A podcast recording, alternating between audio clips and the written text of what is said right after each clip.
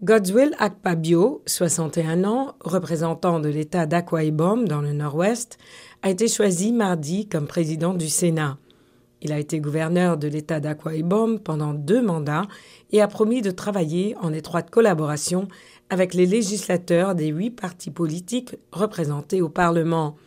Il est le troisième personnage de l'État après le président Bola Ahmed Tinubu et le vice-président Kashim Shettima.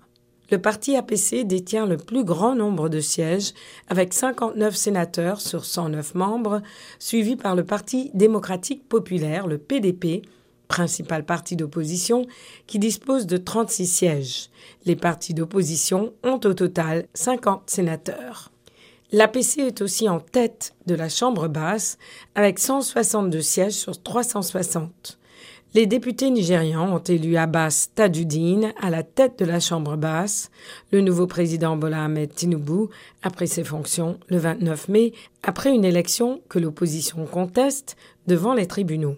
L'ancien gouverneur de l'État de Lagos et homme d'affaires fait de la sécurité et la situation économique ses principales priorités.